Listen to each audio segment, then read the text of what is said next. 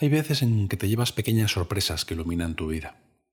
Dice Jordan Peterson que la vida es una mierda la mayor parte del tiempo, excepto por pequeños detalles que de repente hacen que ésta merezca la pena de largo. Una de ellas me sucedió hace unas noches viendo la película Uno de nosotros, con Diane Lane y Kevin Costner, dirigida por un desconocido Thomas Bezucha. Una película maravillosa que evoca Centauros del Desierto con un matrimonio de abuelos en busca de su nieto por la América profunda de los años 50. Durante la película voy escuchando la banda sonora. Empiezo pensando que este estilo de música me gusta. Sigo después con esa sensación de que te suena algo que ya conoces. Y en la escena final pienso, no será de... Y me espera los créditos. Digo, voy a, voy a ver de quién es la banda sonora. Y de repente ahí lo veo. Y me recorre un escalofrío por el cuerpo al confirmar lo que sospechaba. Música de Michael Giuchino.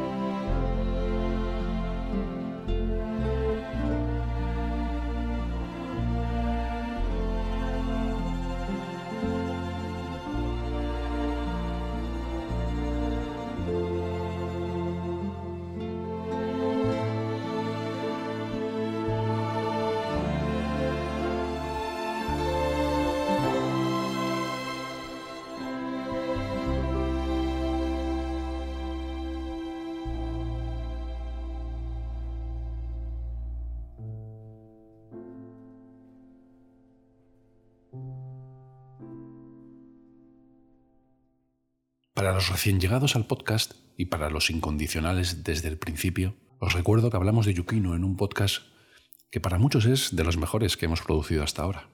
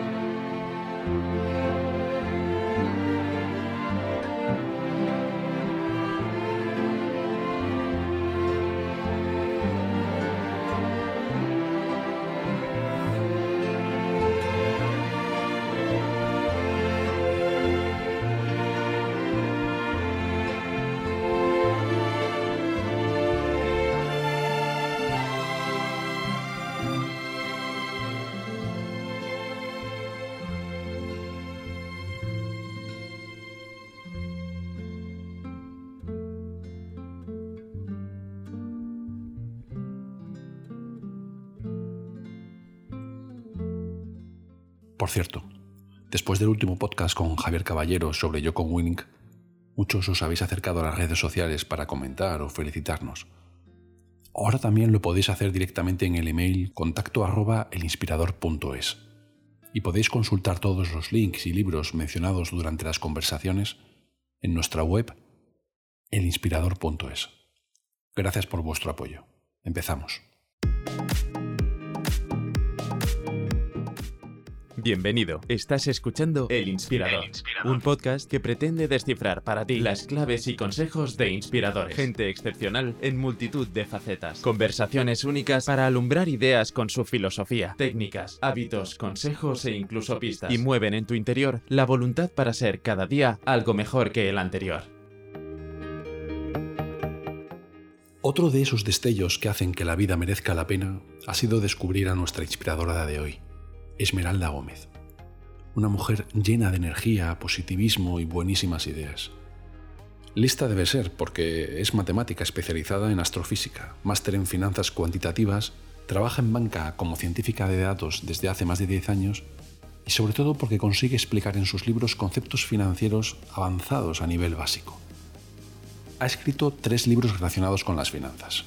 El primero, en 2017, una breve guía muy útil sobre cómo comprar una casa.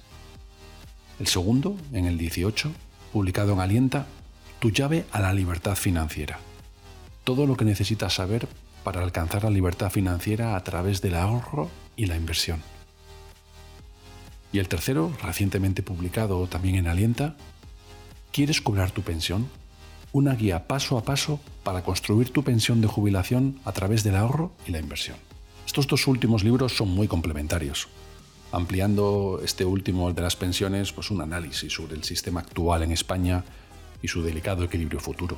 Que a pesar de lo tedioso que pueda parecer la materia, Esmeralda consigue hacerlo muy didáctico, incluso muy interesante.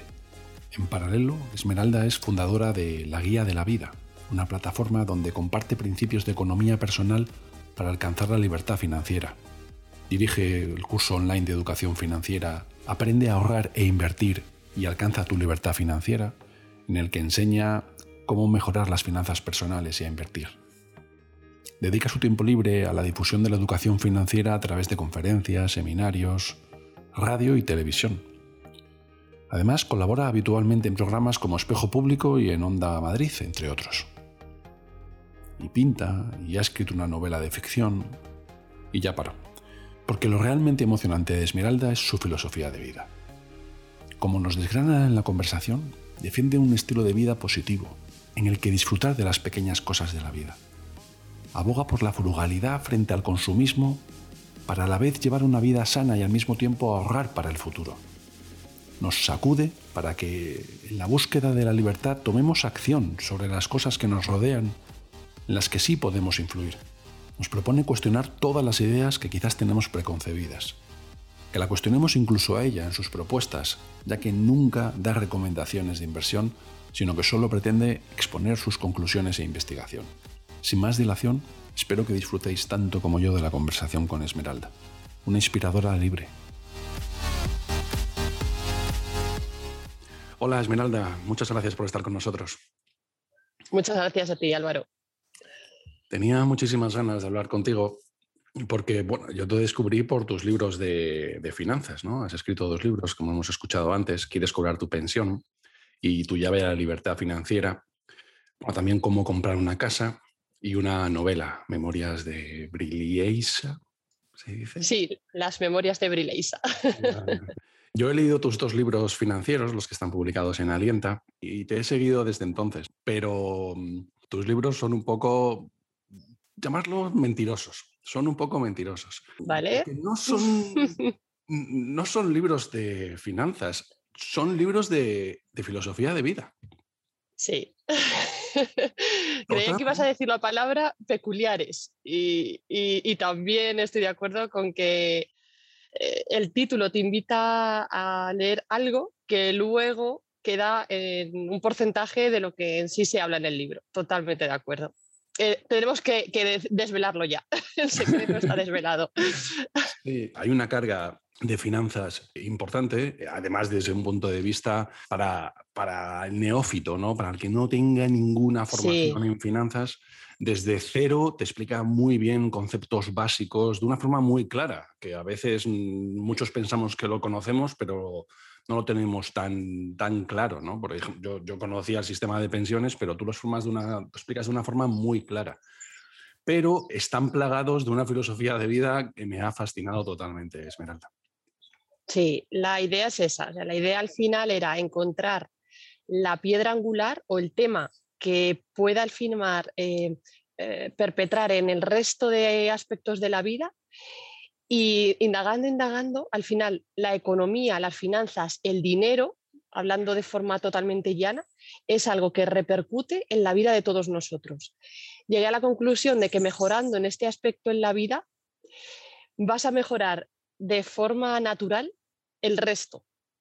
Los menciono, hablo y al final yo hablo de siempre de una filosofía de vida, de una visión holística, de cambiar de visión macro a micro, pero lo aterrizo siempre en algo totalmente pragmático, como son las finanzas y las finanzas personales, de una manera sencilla. Y lo tengo comprobado, tanto en mi vida como en la de los demás. Que si te enfocas en esto, el resto mejora.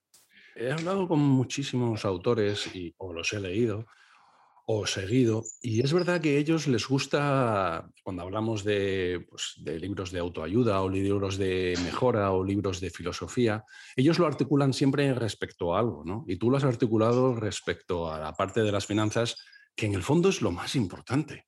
Eh, que rodea nuestra vida con pequeños detalles. Eh, una de estas filosofías, eh, además es que me he sentido muy reflejado, porque eres muy contraria en el buen sentido de la palabra, ¿no? Esta, esta nueva palabra que se llama contrarian, en el buen sentido de la palabra, ¿no? Nunca, por ejemplo, como pequeño detalle, yo no tengo plan de pensiones.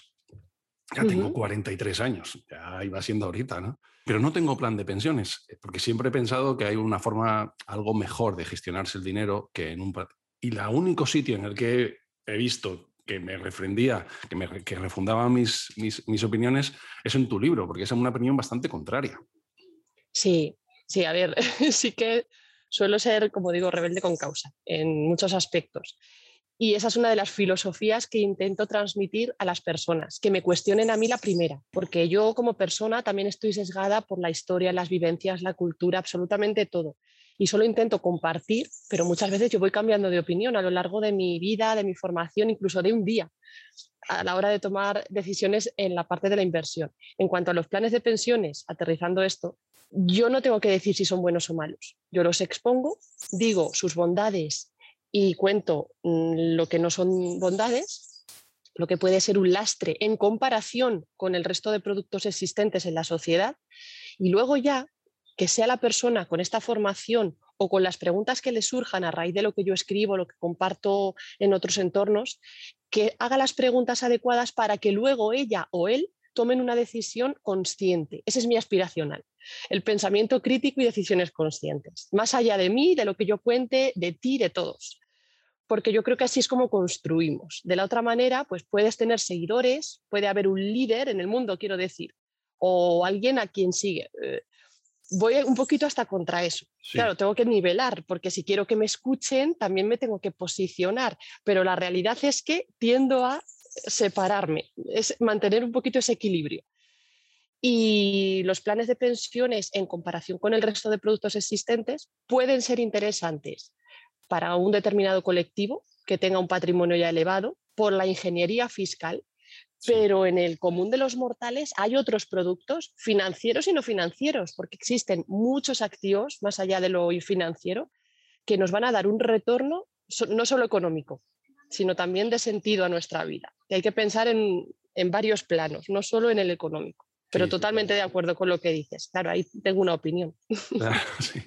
Se traduce muchísimo esto que comentabas del equilibrio en tus libros, porque es verdad que no das lecciones ni recomiendas, lo cual se agradece. Y también esa versión holística de todo, ¿no? Hay dos cosas a mí de esta filosofía de vida que, bueno, que yo he traslucido de tus libros, pero que en el fondo, oye, pues ayudan muy bien a entender cómo planificar tu pensión y cómo planificar la libertad financiera. Son dos ideas que me han parecido eh, fascinantes. ¿no? La primera, ese afán, ese, esa defensa que haces de la libertad, de la libertad, bueno, en, muchísimos sentidos de la persona. De hecho, tengo aquí apuntado, eh, tú lo has dicho en varias ocasiones, eh, justo al principio de este último libro, dices en tus propias palabras, cuando el futuro de una geografía está supeditado parcialmente al voto de las personas que han visto reducido su poder adquisitivo durante años mediante el cobro desproporcionado de impuestos obligatorios a cambio de una inversión frágil, no sostenible, limitada, no garantizada e imperfecta, la libertad en ese entorno está en juego. Y de pequeña me dijeron que con la comida no se juega. Es que no somos conscientes de, del problema libertario que tenemos. No somos conscientes. Eh, yo mismo me siento, no, atrapado, sino es, que es la sociedad en la que vivo no puedo ejecutar medidas de libertad, ¿no? De elección, de seguridad social, de elección de educación. Con la pandemia, pues lógicamente, la reducción de libertades, ¿no? Y no soy ningún libertario, pero esta, estas reflexiones que tú haces de libertad me gustan mucho porque son eh, medidas y además proponen soluciones, ¿no? Del día a día. Eso es. Eso es. A ver, aquí hay dos puntos fundamentales. Yo soy una defensora nata y te diría que desde el nacimiento de la libertad en, su, en todas sus definiciones, conociendo, por supuesto, los límites y limitaciones que cada uno de nosotros tenemos, que existen. Y es bueno que existan, sobre todo si los conocemos. La libertad, por un lado, se conquista. Las libertades, el, cuando un niño nace todavía no puede andar, lucha por andar, por adquirir nuevas libertades de movimiento. Cuando un niño no sabe hablar, lucha por aprender el idioma o los idiomas que le rodean. O sea, todas las libertades del mundo conociendo una vez más las limitaciones, que las básicas y, poniéndome un poquito trascendental sería la parte de la física, el tiempo en el que todos, que también es relativo, cuidado, pero bueno, sin irme muy allá, el tiempo de alguna manera nos limita, el espacio tridimensional en el que vivimos nos limita todo esto de momento, porque también estoy convencida, como me apasiona también la astrofísica, la física cuántica y estos mundos que, empecé a tocar cuando estudié la carrera de matemáticas, bueno, pues todo poco a poco. Entonces yo me voy ahora al plano terrenal en lo que vivimos, entonces las libertades se conquistan. esto lo menciono porque lo de que te lo den todo hecho, no defiendo eso nunca, jamás. Yo creo en una sociedad en la que vamos conquistando como sociedad las libertades, en el que vamos minimizando los poderes de aquellos que tienen más poder, que podrían ser algunas instituciones que yo ahora mismo no comparto, pero las respeto totalmente. Y esto lo enlazo con el punto que tú has dicho de que no hacemos nada. Bueno, pues aquí la reflexión o a lo que invito a todas las personas cuando nos quejamos de algo, yo la primera también me he quejado de determinadas situaciones en mi vida, pues esto no me gusta o esto no me termina de gustar. Entonces, lo que hago es primero observarlo y decir, ¿por qué no me gusta? Bueno, si al final decido que tengo algún tipo de poder para poder ejercer alguna acción e intentar cambiar esa situación que no me gusta, pues lo hago. Hay veces que descubres cuando te pones manos a la obra, cuando te pones a trabajar duro por algo, Pues que decides quedarte bien cómodo donde estás. Pero ya es diferente, porque ya ejerces el poder de la responsabilidad, de la acción, es diferente. La queja vacía no sirve de nada, no construye, destruye al individuo y a la sociedad desde el punto de vista psicológico. Pero la queja con acción, no sé qué palabra llamarlo, te empodera, te da responsabilidad, ni siquiera te empodera, te hace responsable. Yo ahora tengo, por ejemplo, una aspiracional y es que eh, se estudie educación financiera en los coles. Porque yo, he llegado de momento a, mil, a miles de personas. Miles, diez miles, cien miles, incluyo también a América Latina. Gente pues que o escucha mis píldoras o ha leído los libros o ha hecho cursos, pero son pocos. Yo quiero que las personas aprendan verdaderamente educación financiera y he pensado, a ver, ¿qué puedo hacer para que al final aprendan por supuesto con sus imperfecciones cuando esto lo consiga y se estudie, bien en autonomías o bien a nivel nacional. O no lo consiga yo y lo consiga otra persona que me haya escuchado en mí y diga, voy a sumarme a esta causa. Pero indudablemente en poco tiempo, acuérdate de esta conversación, en poco tiempo se va a estudiar eh, educación financiera en los coles. Y esto en una década o en dos décadas va a, permear o, o va a impregnar la sabiduría colectiva de la sociedad española. Van a saber más finanzas. Y con esto nos vamos a adaptar los individuos y las empresas. Y mi hijo pues va a vivir en ese entorno. A eso me refiero.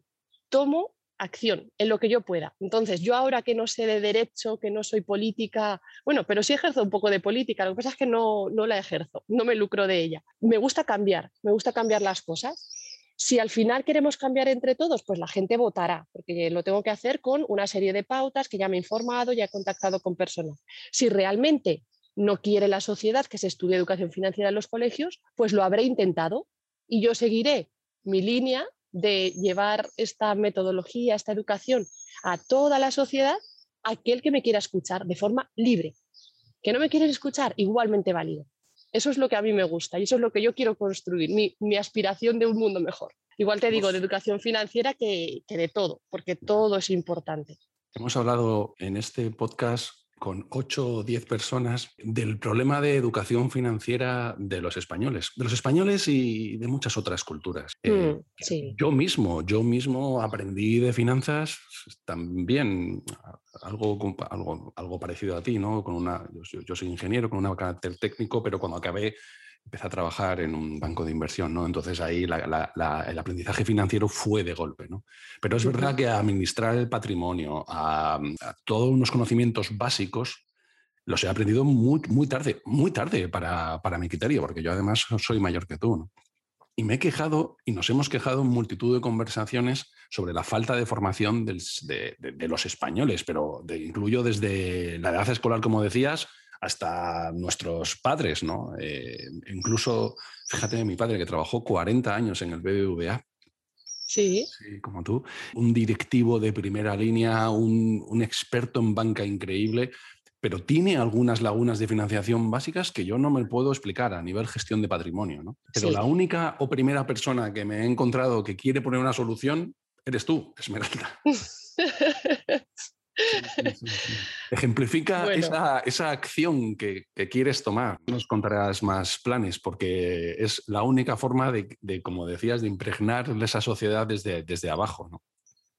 a ver los hilos, o sea, hay más planes de, distinto nivel y lo que mencionas de tu padre es lo más habitual, no tiene nada que ver, esto hay una falsa creencia en la sociedad de que si tú te dedicas a esto, si tú estudias esto, estamos llenos de prejuicios, por resumirlo un poco.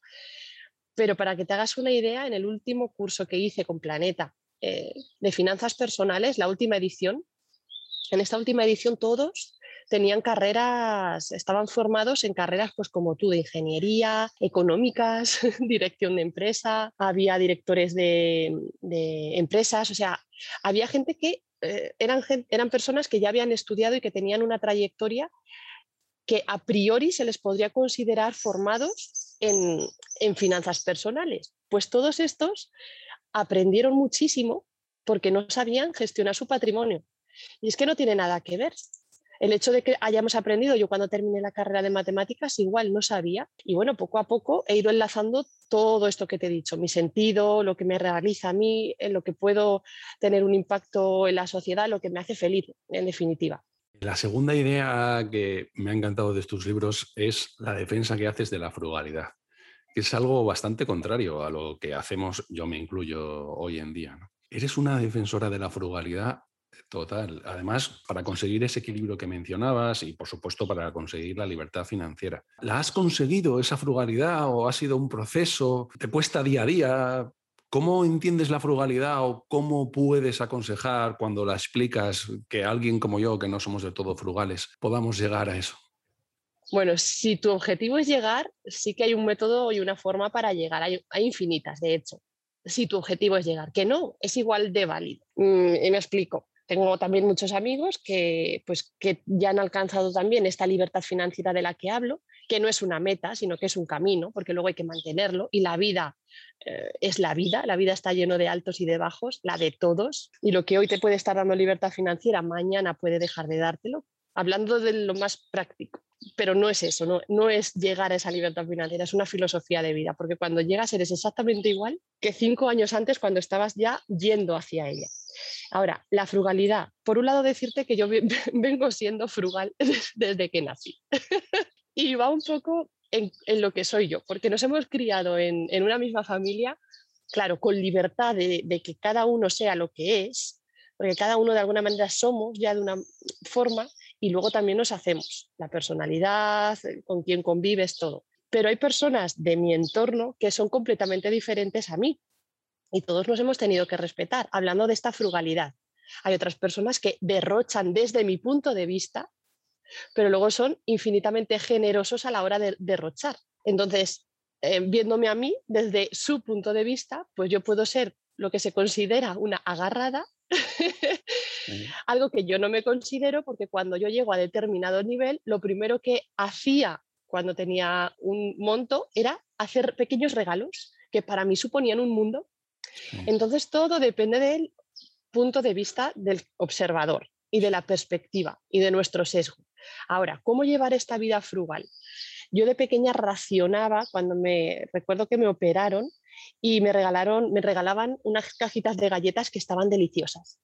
Pues bien, la primera, la primera cajita, y esto es una anécdota que te va a resumir un poquito cómo soy y después te cuento un poquito pues cómo se puede fomentar. La primera galleta la abrí y la repartí entre todos, los que venían a verme, mi familia. Bueno, pues duró media hora la cajita de galletas deliciosas. Y yo pensé, a mí eso me frustró, me sentó mal. Era, de, era mía, me la habían regalado, la había compartido de forma libre, pero había volado, nadie la había degustado, nadie la había disfrutado desde mi punto de vista. ¿Qué hice con la segunda cajita de galletas? Pues ya la racioné. Entonces yo les iba dando poco a poco una galleta a, a las distintas personas que venían. La anécdota de esto es que esa cajita de galletas, la última, que me regalaron cuando yo ya me iba a ir del hospital, em, ya no te digo que la tengo, pero se he quedado como dos galletas sin comer, sin gastar. Las racioné tanto, tanto, tanto que para mí, a mí me alimentaba esa ilusión ya cuando estaba en casa dentro de esta escasez, con lo cual esto tiene que ver un poquito con la escasez con el dimensionar verdaderamente lo que son las cosas, los alimentos, irte un poco a, esta parte extrema consciente de la vida, de las cosas, que la mayoría de cosas, esto lo menciono, lo suelo mencionar en los libros, la mayoría de cosas que no tienen un precio son las que tienen valor incalculable. De momento el sol, estar con una persona, eh, el olor de las cosas, una buena comida, el deporte, un montón de cosas que no tienen precio te hacen, le dan sentido a tu vida. Es un poquito salirte del sistema, de lo que te cuentan que te va a hacer feliz, de las experiencias, de las cosas. Hay que salir contra, contracorriente. porque el sistema te lleva a ello. Te lleva a ello de una forma sana, además, ¿eh? porque genera empleo, porque genera bienestar. Pero es verdad que o te sales un poco del sistema o si no es muy complicado llegar a la frugalidad. En cuanto, Todo es compatible. no, no hay que mermar la economía. O sea, se puede llegar a un win-win-win. La cuestión es que hay que cambiar ese modelo de negocio y el concepto, el sistema económico tal y como lo conocemos, de un crecimiento perpetuo y para siempre. Puede ser de otro tipo. De hecho, estoy convencida de que a largo plazo, todo lo como, tal y como lo conocemos, va a dejar de, de ser y de ser así de esta manera, va a ser de otra manera, completamente diferente. No te digo que vaya a ser frugal, no, no, no, no estoy diciendo cómo, sino que va a ser diferente, seguro. A ti te habrá pasado que yo lo he dicho varias veces y es una opinión no del todo aceptada eh, hoy en día, y es que yo el confinamiento, salvo por la parte de las personas que han perdido la vida y han sufrido muchísimo, y salvo también por la parte de que ha perdido la gente que ha perdido su empleo ¿no? o, sus medios de ingresos. Pero a mí el confinamiento es que me ha encantado. He disfrutado muchísimo, he ralentizado mi vida hasta niveles que no sabía que quería. He disfrutado muchísimo del confinamiento. Para mí ha sido una, un, regalo. ¿no? Eh, ¿A ti te ha pasado lo mismo? Sí, pero eh, siendo consciente de que ha tenido, como tú dices, la doble lectura, siendo plenamente consciente, claro, yo soy una persona muy positiva. Entonces, eso también se aprende y eso tiene que ver con esto de salirte del sistema, la frugalidad. No es que vivo en los mundos de Yuppie, no, no, no. que muchas veces se, se puede malinterpretar. ¿no? Yo soy muy pragmática, muy con los pies en la tierra, pero tengo un pensamiento hiper positivo siempre, siempre, en mi vida y en la de los demás si tengo que elegir un pensamiento va a ser el bueno, siendo consciente de que, de que hay gente mala, de que el COVID ha traído también verdadera miseria y nos queda mucho por hacer, pero ha sido, como cualquier otra crisis, una oportunidad para transformar y para transformarnos. Ya ha traído, hablando de la parte positiva, yo también he hablado con muchas personas, la parte del teletrabajo, del contacto con los suyos, gente que estaba estresadísima en las vidas, que estaba viendo vidas que no quería, em, gente que ha conectado, a pesar de, de haber estado también separada físicamente, ha llegado a conectar consigo mismo y con los demás. La vuelta a lo rural, al pueblo, a las pequeñas cosas, que es lo que se consideraba antes banalidades, a la pausa. Eh, ha sido un periodo de reflexión y lo sigue siendo. Y eso en cualquier vida ha sido bueno. Yo, por ejemplo, gracias al confinamiento, perdí también a mi abuela durante el mismo, como estaba en el pueblo, no fue por COVID, fue ya de que era una persona muy mayor y yo me había criado con ella y fue maravilloso poder despedirme ya durante tres, cuatro días. Estuve acompañándola junto con mi madre, todo con naturalidad, se fue, mm, eh, no hubo prácticamente entierro, a pesar de que era de pueblo, que allí suelen ser eh, estos eventos, mm, se, celebran mucho más y durante más tiempo que a lo mejor en las capitales, por lo que yo he percibido. Entonces, a pesar de, de las cosas que consideramos malas de la vida, que no dejan de ser naturales, pues hay una lectura muy buena detrás, que se puede hacer. Eh, mi padre también ha perdido el trabajo, ya nos hemos reinventado entre todos, o sea que, que todos hemos pasado por cosas, todos. Mi pareja ha estado en ERTE, mi madre sigue en ERTE. Eh, lo que te quiero decir es que a pesar de las cosas malas que nos pasan a todos, hay una lectura siempre positiva y tiene que ver siempre con la actitud, con lo que tú pienses. Es igual que en el día a día. Tú puedes pensar acerca de la vida una cosa y ese pensamiento de alguna manera es lo que te va a guiar. Los actos que ocurren alrededor de tu vida, la inmensa mayoría, están supeditados por los pensamientos que tienes cada día sin darte cuenta, los conscientes y los inconscientes. Y la forma de ir haciendo pequeñas transformaciones, ya ahora sí que me estoy yendo un poquito a lo más filosófico, pero se puede aterrizar a cualquier cosa, a cualquier acto, a cualquier acción que tú te propongas. Se hace identificándolos y poniéndote una meta. Si tú no te pones una meta, a largo plazo, tu vida va a ser el conjunto de decisiones que tomen terceros. Si tú, por el, por el contrario, te pones una meta, la que sea, te equivocarás, lo vas a pasar mal, como todo. Pero cuando lo pasas mal por decisión propia, es un crecimiento. Y esto es la vida, y le das sentido a tu vida, además, que lo necesitamos por naturaleza. ¿Ves? Hay muchas cosas detrás. Llevamos media hora hablando y no hemos hablado de dinero. Pero es que esto aplica lo mismo. Tú un objetivo económico y luego ya haz lo que te digo más o menos en los libros, modifícalo porque y lo vas a conseguir. O sea, no digo que vayas a conseguir esa libertad financiera porque es tremendamente difícil, pero en 15, 20 años, como tú te marques la meta, la meta la que sea, aumentar tus fuentes de ingresos, empezar a invertir, construir tu pequeña cartera de inversión, tú empiezas a aprender fragmentas ese, esa gran, ese gran objetivo y vas dando pasitos cada día, cada día y te vas a acercar y vas a llegar a la jubilación mejor que si no haces nada. por resumirlo, pero si quieres profundizar.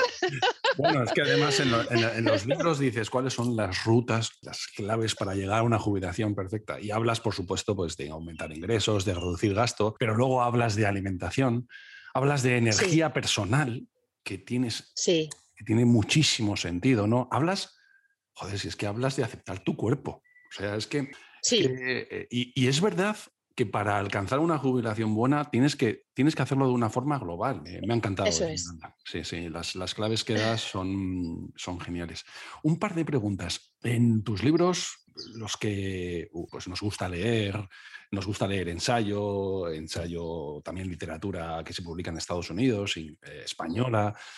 Reconocemos a la gente que también tiene detrás una base muy fuerte de lectura.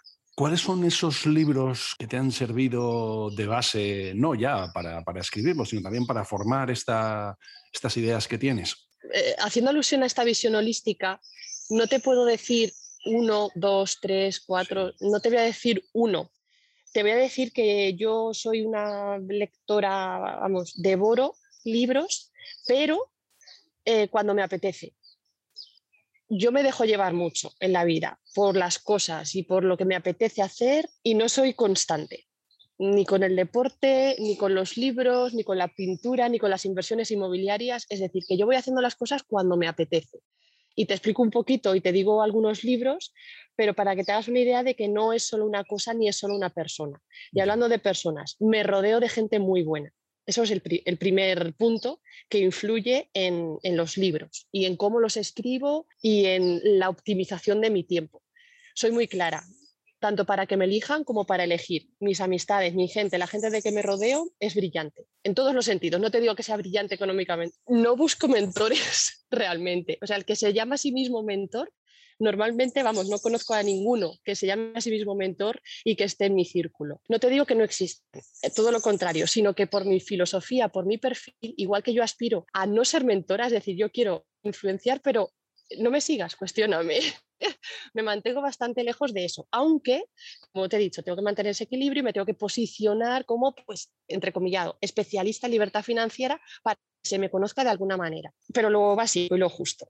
Entonces, yo de quién me rodeo y a quién observo y a quién admiro, pues a mi pareja, a mi hijo, a mis padres, empezando por ahí, a mi hermano, a mi abuela, todos ellos, o sea, son inspiraciones de vida este por cómo me han educado. ¿no? Por eso buscamos inspiradores. Pues sí, sí, sí. He tenido grandes maestros también de la escuela primaria, o sea, excelentes. Yo me he educado en la pública, luego estudié también y luego las amistades que tengo. Tengo muchas amistades que son muy diferentes. Pues eh, desde una políglota, bomberos, hay gente que funcionario, hay gente que no trabaja, hay gente que doctor y eh, pues editores de, de, de grandes empresas, CEOs, o sea, hay de todo, de todo, pero claro, cada uno tiene una esencia brutal. Entonces, esa gente me nutre. Tú rodéate de buena gente. Ese es el primer punto. Y luego, en cuanto a qué hago de forma proactiva, además de esto, pues hago muchos cursos. El último, Neurociencia para el Cambio, también muy bueno. Muchos me los ofrecen, yo los busco porque soy también me formo, no paro de formarme. Muchos me los ofrecen en el entorno en el que trabajo por las mañanas. Libros, leo mucho ensayo. Últimamente, cuando era más pequeña, leía también mucha novela me estoy leyendo uno de alpinismo, porque luego también me gusta la montaña y estoy aprendiendo técnicas, porque sí que tengo, mi maestro es mi hermano y, es el que me guía, cuando, porque ahí yo soy alumna. Hago de vez en cuando un pico, pero te lleva, la montaña te lleva siempre mentalmente a un extremo. De hecho, el Balaitus pudo conmigo, aunque lo, lo culminé y lo hicimos cumbre y llegamos abajo, pero mentalmente eh, en la bajada pudo conmigo. Luego, eh, aparte de la montaña, pues me estoy leyendo ahora uno de Silicon Valley, los nombres y los autores no los recuerdo casi nunca, porque como que me leo, cuando me apetece leer, me leo como cinco libros a la vez, más o menos de media. Ah, no a la vez a la vez, sino que estoy con todos ellos devorándolos. Y, cada día estoy con uno. Pues estoy con ese, me acabo de leer el de la microbiota, de Alienta también. Me he ido el de la vida de 100 años, que ganó el premio Nobel Square. Me ha encantado, sobre todo porque coincide muchísimo con el de ¿Quieres cobrar tu pensión en filosofía de vida? Yo no lo conocía ni me lo había leído. Entonces, ves que vas por el buen camino. Y luego, hablando de la vida frugal, yo intento darme muchas gratificaciones para mantener esa energía alta esa energía alta que yo necesito cuando estoy en modo creativo, que si no estoy pues haciendo una inversión, estoy escribiendo un libro y si no estoy haciendo un curso y si no estoy haciendo otra cosa. Entonces, para mantenerla alta, pues yo busco este sol, que aunque es un podcast, pues eh, Álvaro ahora mismo me está viendo aquí en el patio y me está dando el sol. Es un jardín precioso. Mm. me gusta verme bien, me gusta compartir tiempo con eh, mi hijo, llevármelo a todos los entornos, estar con mis amigos cuando lo necesito, con mi familia pequeñas cosas. Me gusta degustar los alimentos siempre. me encanta, me encanta comer. Energía te sobra, porque además de esto, como decías, esos, esos, esos momentos creativos pintas, escribes, has escrito novela y bueno, no olvidemos que trabajas. sí, sí. Te he escuchado hoy, te he escuchado en vídeos. ¿Tienes para tener una formación eh, más técnica, tienes una oralidad y una forma de expresarte, una oratoria espectacular. ¿Lo has trabajado? ¿Lo has aprendido? ¿Te sale de forma natural? He observado, pero no he ido a ninguna escuela de oratoria ni nadie me ha mm, eh, enseñado de forma oficial.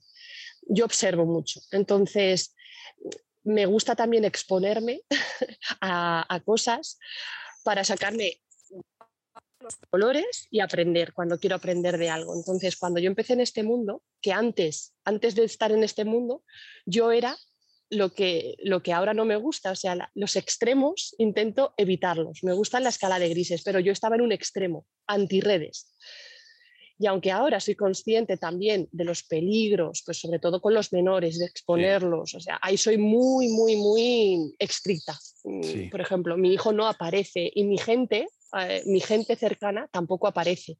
Si a alguien eh, yo muestro en redes es con su permiso y gente con la que no tengo un trato continuo, sobre todo por mantener su privacidad.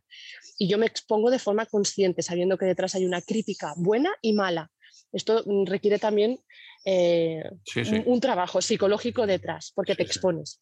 Pero era antirredes en todos los sentidos. Entonces descubrí que para llegar, pues me tenía que exponer, tenía que trabajar esta marca personal. En cuanto a la oratoria, yo observaba y he visto y he descubierto que me encanta, lo primero, me encanta conectar con la persona cuando yo estoy, por ejemplo, lo más cercano, en un curso presencial, pues me encanta eh, mirar a los ojos, ver que no es lo mismo hablarle a una persona que tiene una personalidad eh, como tú, ingeniera.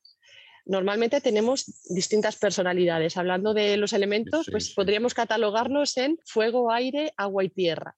Se puede saber lo que somos cada uno si nos analizamos, pero tú también puedes saber lo que son observando. Entonces, lo primero en una buena comunicación es hablarle en el lenguaje en la forma que tiene la persona de delante. Si es una persona metódica, pues le tienes que hablar en A, B, C, con un tono pausado, distante, sin invadir y conciso. Si es una persona fuego, yo por ejemplo tiendo a eso, pues le tienes que hablar de otra manera. Esto cuando te lo llevas a los medios de comunicación, pues en radio tú tienes que forzar y tienes que hablar, dependiendo también de la emisora, no es lo mismo hablar en, Onda Madrid, que estuve colaborando, que en Capital Radio, porque los oyentes que hay en cada una de estas emisoras son diferentes, con unas inquietudes diferentes. Entonces tienes que adaptar no solo el mensaje de lo que dices, el contenido, sino también el cómo lo dices. Ya. La musicalidad. No es lo mismo tampoco hablar en televisión, que también me encantó la experiencia. O sea, que a mí me encanta comunicar. Lo disfruto, lo disfruto y lo disfruto, observo. Me gustaría seguir aprendiendo sobre todo el tema de la respiración, porque sí que me han dado, me encanta también que me corrijan. La, eh, corrección, las críticas constructivas me hacen mejorar y yo las busco, las pregunto de siempre. Este feedback eh, demandado. Entonces yo tengo gente también alrededor que me dice lo que piensa. hay gente que me lo dice con más filtros y hay otros con menos filtros. Pues esto es fundamental. Claro que te invade cuando te dicen algo que tú te crees que estás haciendo bien y te dicen, oye, mira, y cuando ya te lo dicen muchos, pues dices, bueno, a lo mejor tienen razón. Pues esto es fundamental también. Esta, esta dosis de humildad, sí. pues, pues es muy buena, es muy sana y te hace también, crecer. A mí también me pasa, yo ya, llevo más de 50 podcasts y nunca me había expuesto. Además fue una prueba de salir de mi forma de confort. de mi zona de confort porque nunca he hecho nada parecido, ¿no? Y, en redes me pasaba, es que no, tengo, no tenía nada. Y yo agradezco muchísimo las críticas. El que me dice, oh, ha sido genial, digo, sí, pero dime qué no te ha gustado. ¿Dónde puedo mejorar? Claro, es fundamental porque es la forma de, de, mejorar, como bien dices. Te quería hacer también otra pregunta. ¿Qué consiste un científico de datos en un banco? Analizas información y tomas conclusiones o tomas decisiones con ese análisis. En resumen, en una frase. Coges datos de clientes, de inversiones, de sacadas de efectivo directivo y con eso llegas a conclusiones para poder tomar decisiones en el banco.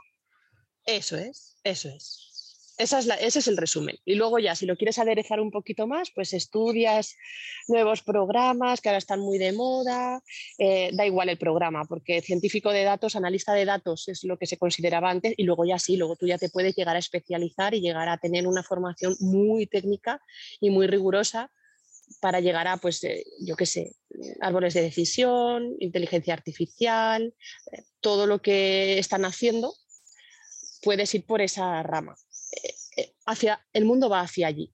Pero una, persona que analiza información y toma decisiones ya es un científico de datos. ¿Tú tienes alguna idea de dónde va a acabar la banca? Lo, he comentado en varias ocasiones. Y digo, ¿dónde va la banca? Yo, yo sé de banca por mi padre y porque he estado metido en banca, mi abuelo trabajaba en banca, toda mi familia trabajaba en banca, una banca comercial, una banca tradicional. ¿no? ¿Tú, ¿Tú, tienes claro dónde va la disrupción de la banca? Si va a tener lugar que yo, yo creo que sí. ¿Tú tienes alguna idea de dónde va a acabar? No tengo ni idea. Yo para el día de mañana es igual que cuando enseño, yo no sé de lo que va a pasar. ¿Cuál es mi, de alguna manera, mi pronóstico?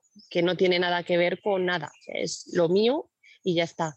Pues yo creo que se va a transformar en algo digital totalmente en el corto plazo.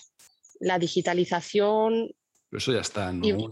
Eso están haciendo se va, va a haber un ecosistema entre banca y fintech y si me apuras, criptos. Pueden hacer hasta una nueva economía. En un futuro pueden pasar muchísimas cosas, pero las criptomonedas es algo que ha nacido, que descentraliza de alguna manera muchas cosas que ahora mismo existen y que están centralizadas. Y pensando en el largo plazo, hasta mm, podría decir que el poder económico que ahora mismo recae en los bancos centrales, ahora mismo los bancos centrales son los que imprimen y los que hacen, los que mueven un poquito la economía con sus decisiones, el resto actuamos, tanto la banca como los clientes, porque si te dan crédito barato, tú vas a pedir crédito y si te dan crédito caro, pues no vas a pedir crédito. Los precios van a subir o los precios van a bajar en función de lo que hagan los bancos centrales. Es mucho más complejo que todo esto, pero lo he resumido ahí. Mi apuesta, mi apuesta en un futuro es que el poder económico ya no va a estar en los bancos centrales. Pero esto ya te estoy hablando de dentro de mi filosofía de vida.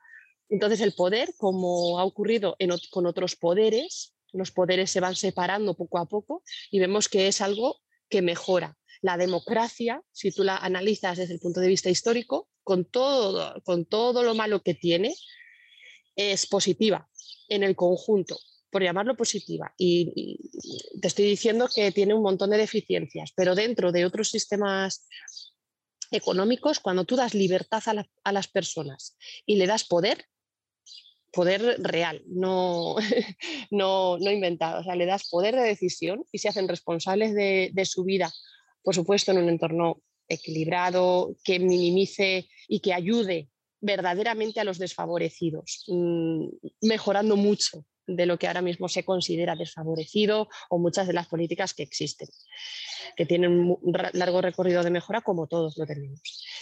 Pero hay cosas que vemos que funcionan y esto lo vamos a ver. A base de prueba y error también te digo que yo creo que como sociedad vamos a ir evolucionando, hace falta un componente riguroso y un componente filosófico y un componente filosófico importante para que entre todos construyamos de ahí también mi labor, la de intento que todos tengamos ese pensamiento crítico, porque si no, no vamos a ser capaces, si, si este es mi aspiracional. Pero yo creo que irá hacia eso, a largo plazo. Ya no te he hablado de la banca, sino que te he hablado de cuál, qué va a ser la economía. La economía creo que va a estar en, en poder de todos nosotros, que va a cambiar de una forma eh, radical a como lo vemos ahora. De hecho, ya está ocurriendo. Me gustaría agradecer tu tiempo, Esmeralda, regalándote un libro. Sé que te gusta la montaña, a mí también. Y, Qué bueno. De hecho, hemos hablado con, con, varios montañeros. Ahora hablamos con Albert Bosch, un aventurero espectacular que se ha subido las siete cimas más importantes de cada continente, que ha atravesado, ha atravesado solo la Antártida de punta a punta eh, andando. Y hablamos con él, hablamos hace meses también con Sebastián Álvaro, que nos encantó porque soy un romántico del alfilo de lo imposible. Qué bueno. Y yo estaba pensando qué libro regalarte y tengo, tengo este aquí que a mí la montaña, no sé cuán desperta eres tú, a mí me gusta subir picos Nada. muy, muy, muy humildes. igual que yo, yo... En cuanto haya algo técnico. El Teide ah, en un par de semanas eh, lo voy a con unos amigos también. Muy bien. Y pues nada, no, soy se pone técnico, se pone técnico me acojono enseguida, vamos. Pero No, yo los carampones me los ponen para que te hagas una idea.